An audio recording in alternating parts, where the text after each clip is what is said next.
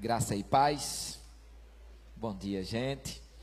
Eu quero dizer da minha grande alegria de estar aqui. A primeira vez que eu venho a Ibabe foi esta semana, na terça-feira e na quarta, no Congresso Conversas, e no culto aqui presencialmente. Presencialmente, a primeira vez, virtualmente, a enésima.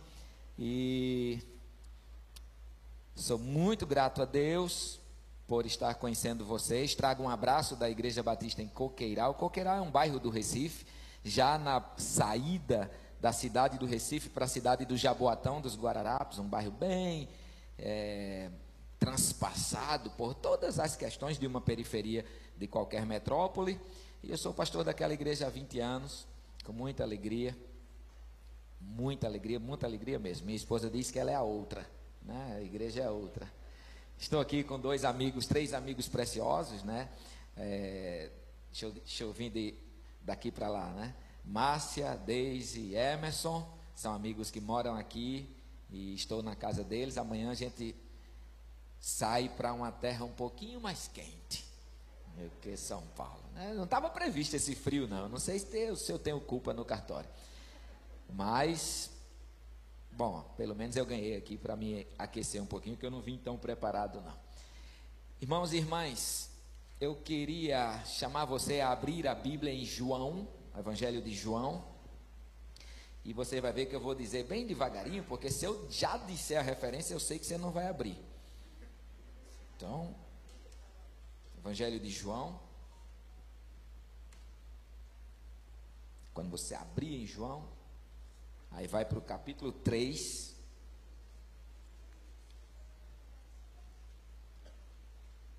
Versículo 16. Ah, se eu dissesse antes, muita gente não ia abrir. Porque a gente sabe de cor. João 3,16. Vamos, vamos ler juntos a primeira, a primeira sentença desse versículo? Terminar em maneira, tá bom? Porque Deus de tal maneira. Pode, a gente vai parar aqui e a partir daqui eu vou. Isso aqui vai servir como o pontapé inicial da reflexão de hoje. Porque Deus amou o mundo de tal maneira. Nós somos muito peritos em analisar o restante do texto. Que deu seu Filho unigênito para que todo aquele que nele crê não pereça, mas tenha vida eterna. Eu só vim entender o que era pereça quando eu li a Bíblia a quarta vez. Aí eu disse: Ah, perecer é morrer. Eu, eu não sabia, achava até bonito. Dava para botar num filho se, se, se fosse nomear. Porque Deus amou o mundo de tal maneira. A, a, o restante do texto, eu sempre entendi com muita clareza. Por causa dessa maneira, ele fez o que a gente vai simbolicamente celebrar daqui a pouco. Ele deu o seu único filho para que todo aquele que nele crê não morra, mas tenha vida eterna. O meu problema sempre foi com essa palavra tal. E talvez se a gente fosse nomear essa pregação, pensando agora aqui, o título dela fosse o tal da questão. O tal, entre aspas, tal, o tal da questão, né? Vamos pensar hoje sobre este tal. E eu sempre pensei, o que é que significa esse tal? Que maneira é essa? E que demanda isso traz para você que é seguidor de Jesus, para mim, para nós que somos igreja desse Nazareno? O que é que isso implica na nossa missão? O que é que isso implica no nosso estilo de vida? O que é que esse tal implica no nosso jeito de ser, a nova criação que nós nos tornamos quando nós dizemos, verbalizamos que aceitamos Jesus para exercer sobre nossas vidas senhorio e salvação? O, que é esse tal? E passei muitos anos lendo a Bíblia desde 1994. Diariamente eu leio a Bíblia, até que um dia eu achei a palavra que eu acredito que é o que estava no coração de João para descrever o que significa esse tal, esse tal. E, e aí você pode continuar com seu com sua Bíblia aberta ou seu ou acessada. E eu fui achando numa conversa que Jesus teve com o doutor da lei, em Lucas capítulo 10. Quando este homem chega para Jesus e pergunta sobre reino de Deus, que é um correlato, reino de Deus, reino dos céus, vida plena, vida eterna, é, tudo é correlato nos evangelhos. E ele chega para Jesus no capítulo 10 de Lucas, acho que no versículo 25, ele pergunta: O que fazer para herdar a vida, a vida eterna? E Jesus diz a ele: Você sabe, você é doutor da lei, responda. E ele responde de maneira muito técnica: Amarás o Senhor teu Deus de todo o teu coração, ou seja, a central das emoções, toda todo o teu espírito, toda a tua alma, central da transcendência, todo o teu entendimento, logique, aquilo que faz a gente pensar, e todas as tuas forças. Então ele concentra a, as quatro áreas da, da existência humana. Amarás, então a resposta é: amarás o Senhor teu Deus na, in, na totalidade da sua vida a sua vida espiritual, né? se a gente quiser particionar. Quem tem sete vidas é gato, a gente só tem uma. Mas vamos particionar para ficar mais fácil de entender. Toda, toda a tua vida espiritual, tua vida de força, tua vida de sentimentos, tua vida intelectual. Amarás o Senhor teu Deus assim e ao teu próximo como a ti mesmo. E a grande questão que ele, Jesus então diz: Você respondeu bem e ele diz: Então quem é meu próximo? E Jesus coloca a história. A história que a gente batizou como a parábola do bom samaritano. A gente não sabe se é parábola, se é uma história, se aconteceu mesmo ou não. E você conhece a história. Na história, um homem foi assaltado, ficou meio morto, e três pessoas passam perto daquele homem. Duas pessoas representam o que se está mais próximo de Deus, que é o sacerdote e o levita, a categoria, as duas categorias de mais santos, mais religiosos, mais ungidos, mais aproximados de Deus. O, o terceiro homem que passa ao lado é o outro inverso. É o inverso. A categoria do que está mais distante de Deus, o samaritano. Isso era o paradigma na cabeça de um judeu. E o primeiro e o segundo, quando vem aquele homem, passa ao largo, né? E o terceiro, quando vê, diz o texto que ele compadeceu-se. Compadeceu-se dele. Depois eu achei essa palavra compadeceu-se em Mateus 9, quando Jesus vê as multidões, e o texto diz aqui em Mateus 9, versículo 37, que versículo 36, vendo as multidões, compadeceu-se delas, porque elas estavam aflitas e exaustas, como ovelhas sem pastor. Depois eu achei essa mesma palavra na, nos dois textos da primeira multiplicação dos pães e peixes, tanto em Marcos 6 quanto em Mateus 14, salvo engano, que diz que quando Jesus viu aquela multidão, compadeceu-se dela. Depois vi essa palavra na, no sentimento de Jesus quando ele enxerga um enterro, um cortejo fúnebre de uma viúva que o filho tinha morrido e Jesus então ressuscita, viúva de Naim, e diz o texto que quando Jesus viu o choro daquela mulher e o desespero daquela mulher, porque agora ela não tinha mais nada, compadeceu-se dela. E, por fim, não que não tenha mais vezes, outra, outro momento muito especial que essa palavra aparece é no encontro do filho, que a gente chama filho pródigo, né, com o pai. Diz o texto que quando o pai vê aquela coisa, imagino que é uma parábola, mas a gente pode materializar aqui em, em, em imaginação. Imagino sujo, magro, espoliado de, tudo que ele tinha, como por exemplo, beleza física, roupa, dignidade. O texto diz antes que ele quis comer a comida dos porcos. Se você pensar o que era um porco para um judeu, é muito pesado Jesus colocar essa imagem para um judeu. Ele quis, é, é o cúmulo do fundo do poço na cabeça de um judeu. Ele quis comer a comida dos porcos e não pôde.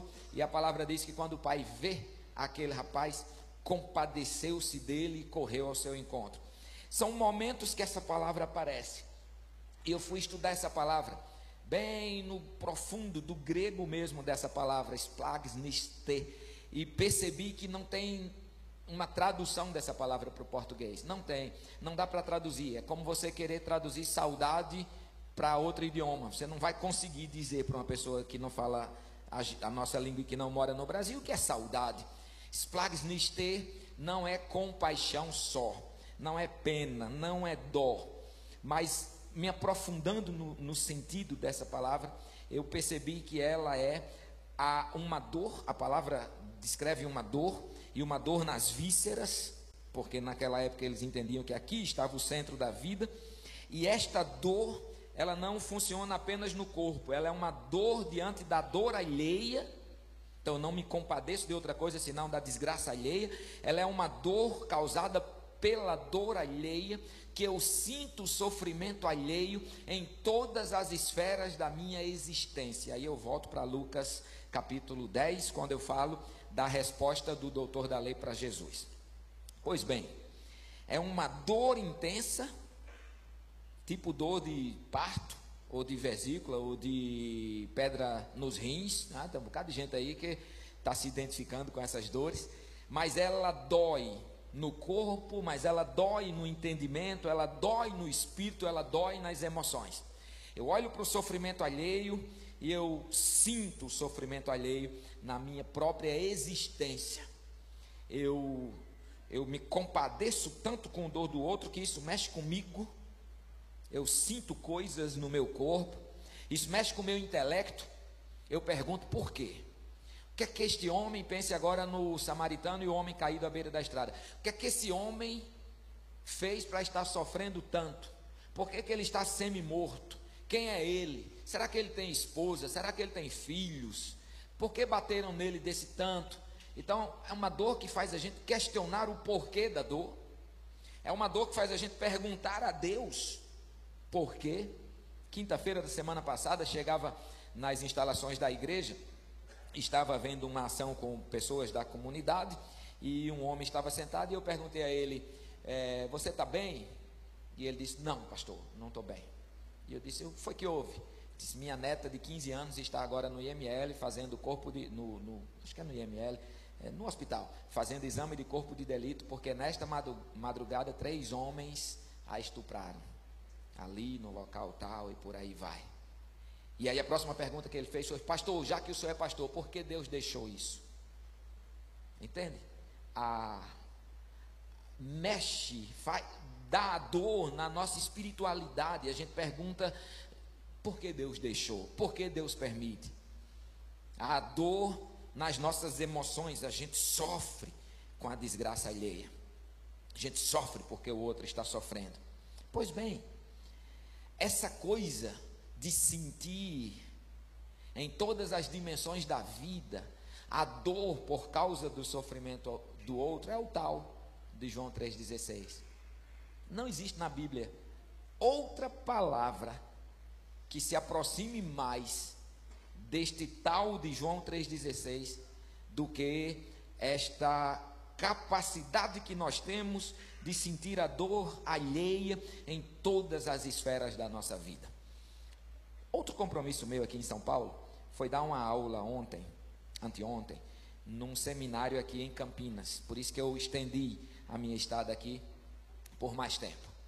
E me chamaram para ensinar como a igreja age em centros urbanos danificados pelo mal, pela fome, a fome existe, pela humilhação, pela vergonha, pelas cheias. A cheia não entra em todas as casas, ela, ela acha um tipo de casa. Esse povo tem um tipo de cor, esse povo tem uma faixa salarial. A cheia vai no canto certo, a desgraça vai no canto certo. Eu não estou dizendo que a desgraça não acometa a vida de todas as pessoas, mas há desgraças que acometem algumas vidas. E isso é fácil da gente perceber. E eles queriam muito que eu dissesse como a igreja age para atenuar este tipo de desgraça. E eu podia ter criado um PowerPoint, e ter falado de analise o IDH da sua cidade, veja o IDH da sua região, procure os aparelhos do Estado que lidam com os direitos, ou conheça a estrutura do SUAS, do SUS, do Ministério da Educação, é, entre em conselhos de direito, aprenda o significado de palavras técnicas como advocacy.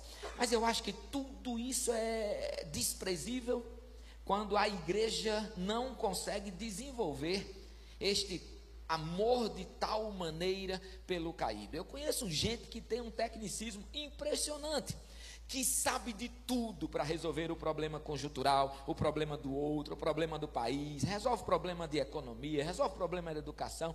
Doutor, doutora, sabe de tudo, mas não consegue mais sentir as plagas neste por causa da desgraça do outro. E, meus irmãos, eu tenho uma convicção muito, muito, muito, muito clara de que uma parte majoritária da igreja evangélica está desviada.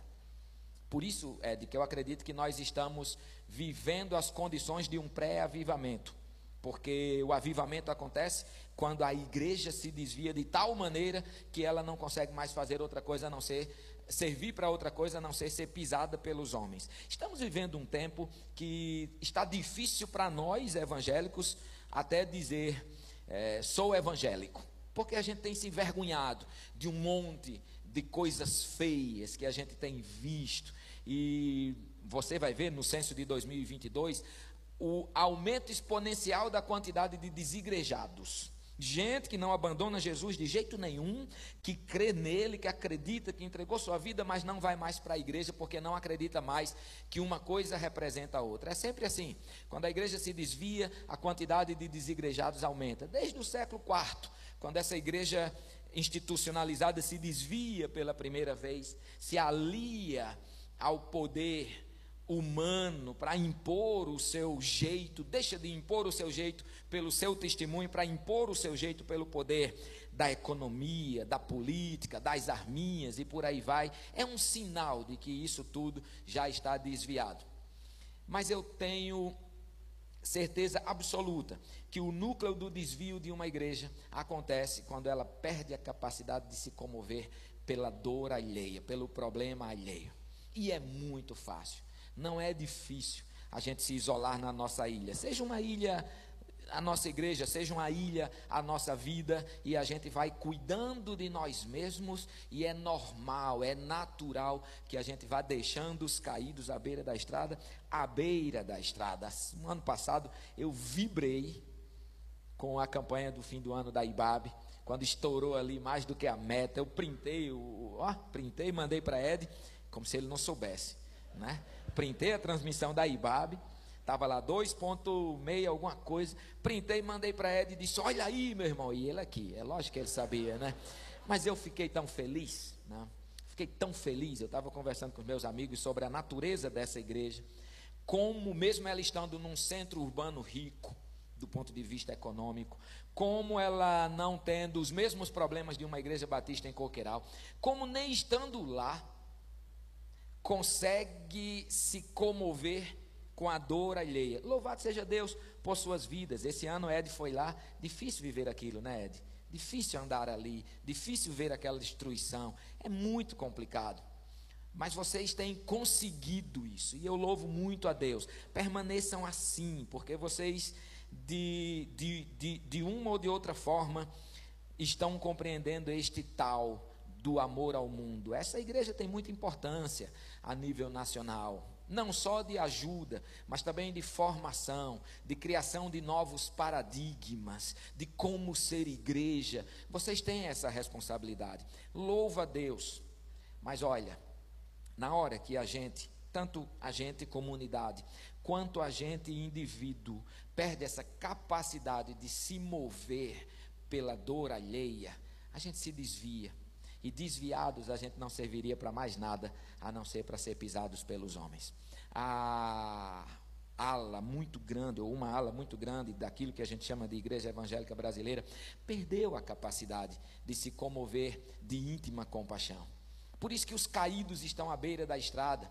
E pior, pior, nós somos anestesiados por um entorpecente que entorpeceu, ou tendemos a ser, o sacerdote e o levita, que passaram do lado daquele homem e não fizeram nada, que é a desgraça de achar que está fazendo a vontade de Deus, não fazendo a vontade de Deus, que é outro problema. Posso eu deixar de fazer a vontade de Deus, pensando que estou fazendo a vontade de Deus?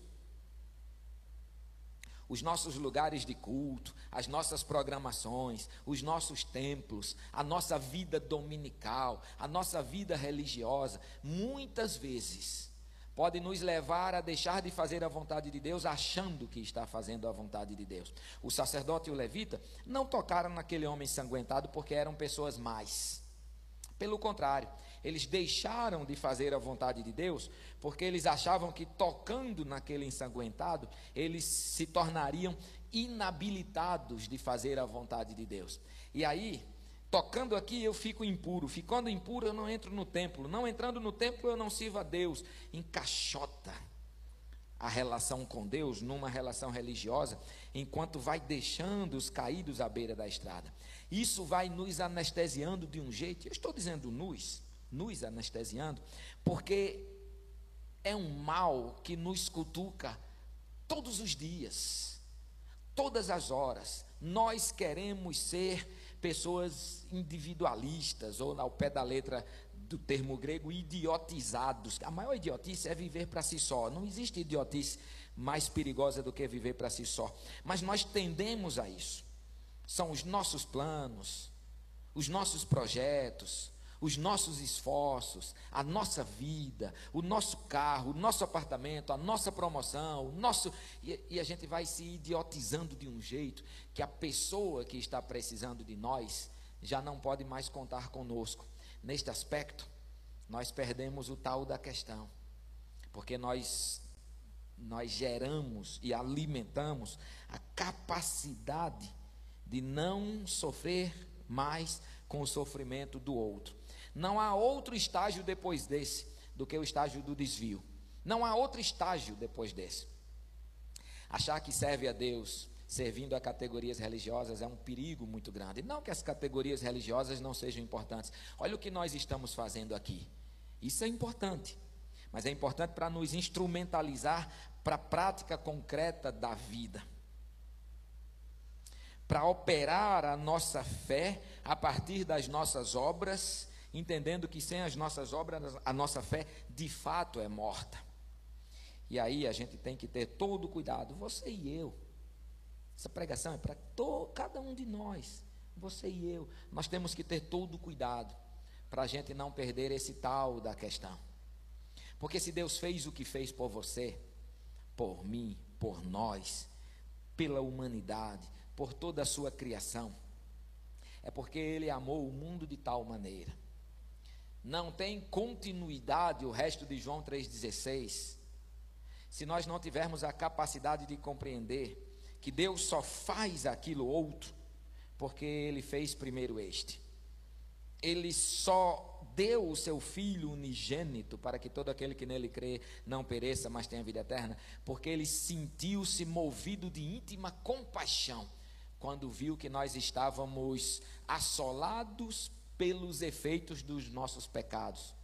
Quando ele percebeu que ele precisava nos levantar porque nós estávamos caídos à beira da estrada. E ele nos levanta para que ele continue sendo ah, instrumento para levantar outras pessoas. Mas, mas Deus não tem o braço que te levanta. O braço que te levanta é o braço do samaritano que vai passando ali. Ele não tem o ombro que a gente chora. O ombro que a gente chora é o ombro alheio, é o ombro do outro. Ele não tem a palavra de conforto. Ele, a palavra de conforto que ele tem sai da sua e da minha boca. E aí, meus irmãos e minhas irmãs, nós não perdendo esta capacidade, alimentando esta capacidade de nos movermos de íntima compaixão, nós não nos desviaremos do Nazareno. Nós não abandonaremos a proposta do projeto de salvação do Senhor e nós nos colocaremos como instrumentos do Senhor para que Ele nos use. Há um texto que me chama muita atenção, que agora está no Antigo Testamento e tem tudo a ver com, com isso que eu estou pregando, inclusive é a base da Páscoa dos judeus. É o texto base daquilo que depois nós ressignificamos e chamamos hoje da ceia do Senhor, que é o texto de Êxodo, capítulo 3. Quando Deus chega para Moisés. Você já reparou o que é que Deus, como Deus diz, como Deus fala com Moisés? Ele diz: Moisés, eu ouvi o clamor do meu povo, eu vi a sua aflição, eu compreendo as razões da sua dor e eu desci para libertá-lo. Depois o salmista vai ressignificar o conceito de idolatria. E ele vai dizer que idolatria é o ato de tendo olhos não ver, tendo ouvidos não ouvir, tendo boca não falar. Salmo 115, se eu não estou enganado. Ele vai descrever os ídolos. E ele diz: o ídolo é aquele que tem ouvido, mas não ouve, tem boca, mas não fala, tem olho, mas não enxerga, tem mãos, mas não apalpam, tem pernas, mas não se movem. Tornem-se iguais ao ídolo, todos aqueles que também têm olhos, mas não enxergam, não é? ouvidos, mas não escutam, boca, mas não falam, mão, mas não apalpam. Então, idolatria não é o ato de ter um quadro na porta de casa e fazer promessas, ou na sala de casa e fazer promessas para aquilo. Idolatria é o ato de olhar o caído à beira da estrada e não ter mais a capacidade de se comover em todas as esferas da vida em direção a este caído. Isto é idolatria. Idolatria é o ato de ver este mundo que jaz no maligno e achar que viver a nossa fé é se afastar desse mundo e deixar esse mundo se arrebentar. Isso é idolatria.